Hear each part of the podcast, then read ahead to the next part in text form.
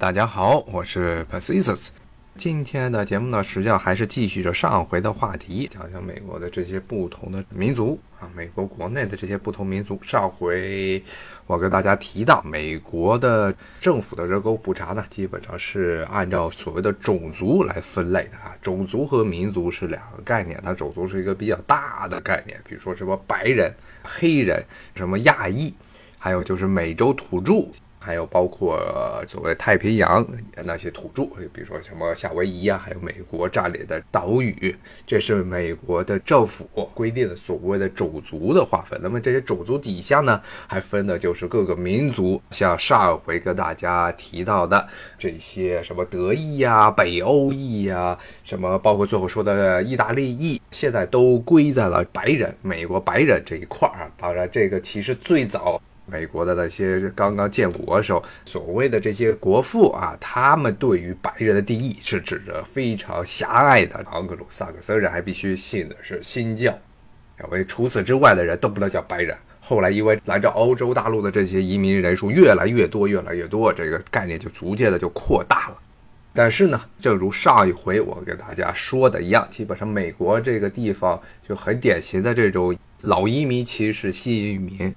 一个种群其实另外一个种群，那么最早的这些所谓盎格鲁撒克森的这些白人呢，严重的歧视后来的所有来的这些各个的种族啊，包括比如说比他们更有权利说自己是这个日耳曼人的这些北欧人啊，他们接着骂他们，一直骂到了差不多二十世纪才真正接纳他们当做白人。当然，主要的原因还是因为一战、二战。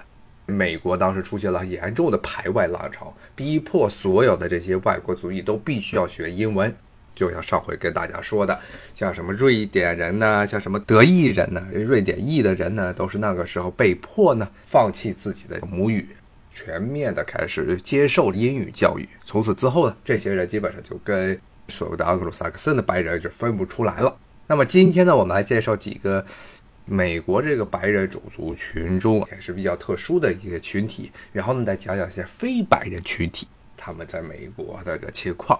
啊。首先就讲一个大家如果经常看这些美剧啊，经常会出现的这么一个群体，那就是爱尔兰人。爱尔兰人是一个很有趣的民族。他其实在美国，现在美国的是爱尔兰裔的美国人啊，他的人数呢，甚至比在爱尔兰本国的人数还多，是这么一个情况。你去哪一个美国大城市玩，都会碰上一大堆所谓叫爱尔兰酒吧啊，外面涂的绿绿的，里面就全部都是酒吧，然后喝啤酒，然后吃炸鱼啊，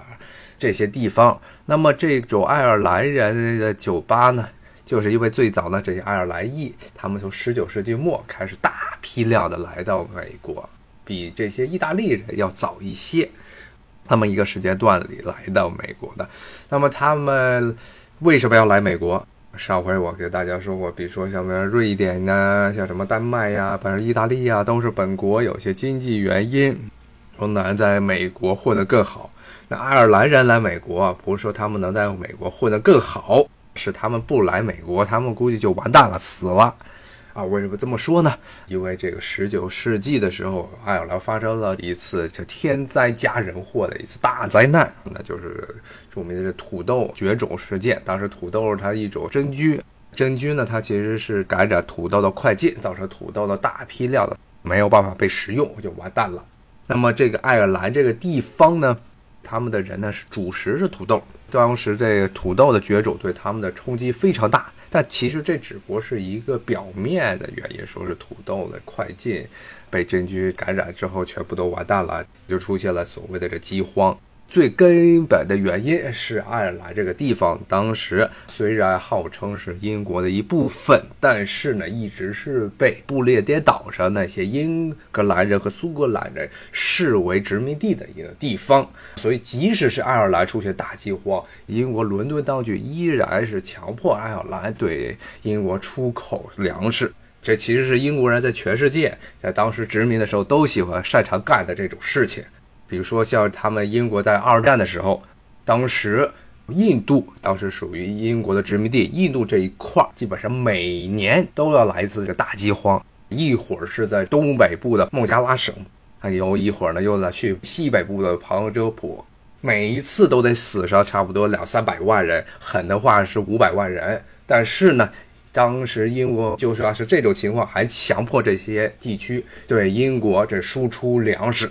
他们不管这些殖民地人民的死活。那么爱尔兰其实也是一样。虽然我们经常说什么英伦三岛，一个很奇怪的这么一个概念，其实英国根本没有什么三个岛屿。可能勉强能说上三个岛屿的呢，就是这个大不列颠岛，也就是苏格兰、威尔士和英格兰所在的整体的大岛屿，还有呢就是爱尔兰所在的这个岛屿，以及呢一个在两者之间一个非常小的岛屿，但是它到现在呢，在英国的政治体制中呢，也属于这个相对独立的这么一个政体，那就是这个曼恩岛，在两个大岛之间夹着的一个非常小的一个小岛。它因为历史的原因，因为历史上它是一个半独立的封建领主所在的地方，后来才被这个英国给吸纳，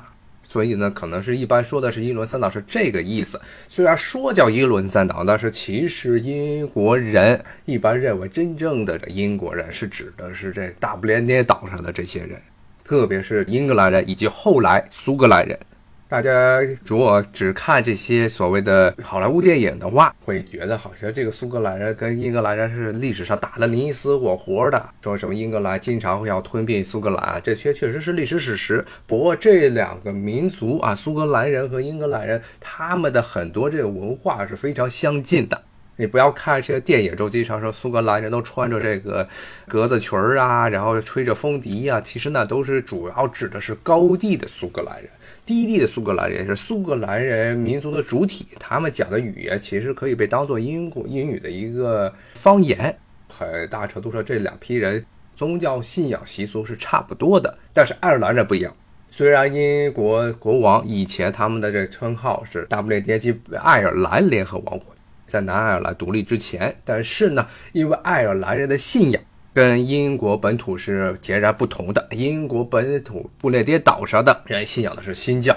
苏格兰人信仰的是归正宗，然后英格兰人信仰的是圣公会，但他们都是新教，反对罗马天主教廷。但是爱尔兰人不一样，爱尔兰人是坚定的天主教徒。英国在那里多次。可以说是从十七世纪我彻底征服爱尔兰之后，都是强迫当地的人改信新教，但是当地的人非常的反抗这一点。然后呢，英国当时在十七世纪完全征服克罗威尔时代啊，当时所谓的英国内战之后建立的一个所谓的革命政权，但是它其实对外部的这些民族是强烈的压迫的这么一个政权。当时是把所有的所谓的天主教地主的。土地全部都没收了，没收之后呢，全部赐予了来自于不列颠岛的新教的移民。这实际上最后就把爱尔兰这个岛屿呢弄成了一个殖民地，所有的这大地主全部都是来自不列颠岛的信新教的这些大地主。所以呢，爱尔兰是这么一个种植园经济。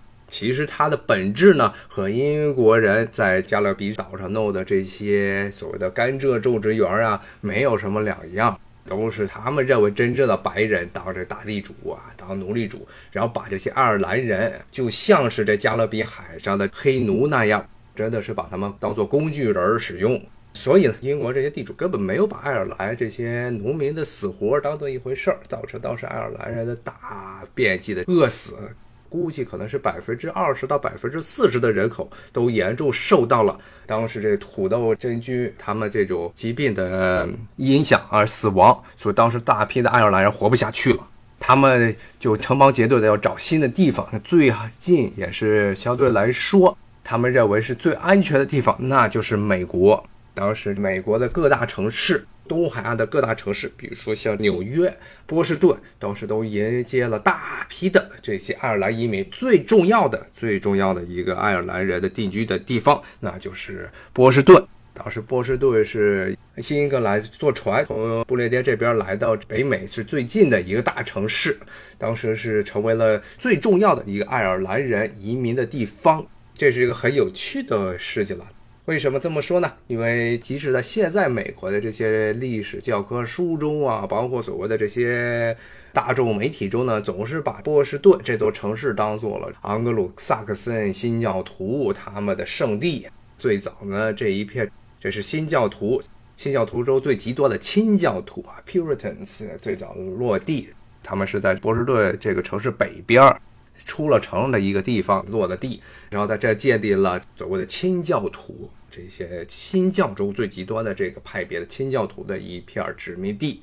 也是后来很多的这些美国的政治家诞生的地方。但是这个城市一直到现在。它的很多的地方的政治呢，现在其实都不是所谓的清教徒式的政治了，而是爱尔兰人、爱尔兰裔的美国人影响的这个城市。为什么？就是因为当时十九世纪来到波士顿的这些爱尔兰移民的数目太多，非常庞大，最后把整个这个城市的政治面貌都改变了。到十九世纪至二十世纪之后。大部分的波士顿的这些市长都或多或少跟爱尔兰裔的人有关，或者直接就是爱尔兰人。爱尔兰裔的人呢，为这座城市贡献的最出名的一个人物，其实不是一个人物，而是一个家族，那就是肯尼迪家族。他们当时就是从爱尔兰逃过来的，后来呢，在波士顿这个地方扎根发芽，逐渐的呢，构建起了一个二十世纪中叶的所谓的肯尼迪王朝，一个总统加两个参议员。这么一个情况，肯尼迪呢，其实约翰肯尼迪 JFK 呢，他也是美国历史上唯一到目前为止唯一的一个天主教的总统，他是独一份儿。当时他被选为总统的时候，其实在美国国内造成了很大的争议，主要的争议就认为他是天主教徒，不配当美国总统，认为他当了美国总统之后，他要听呃罗马天主教梵蒂冈那边的控制。那其实到了是二十世纪的时候，真正梵蒂冈对全世界的天主教的影响，特别是对发达国家的这天主教徒的影响，已经没有像原来那么强大了。也不知道是谁控制谁，是美国控制梵蒂冈呢，还是梵蒂冈控制美国？从现在的局势来说，其实是很大程度上梵蒂冈是当这些国家的一个急先锋，而不是反过来。这些都是题外话，就不说了。那么肯尼迪呢？当时当政可以说是这爱尔兰人在美国从政中取得的最大的一个成就啊，就是终于把自己的同胞给弄到了总统的位置上。好，谢谢大家的收听，咱们下回再见，拜拜。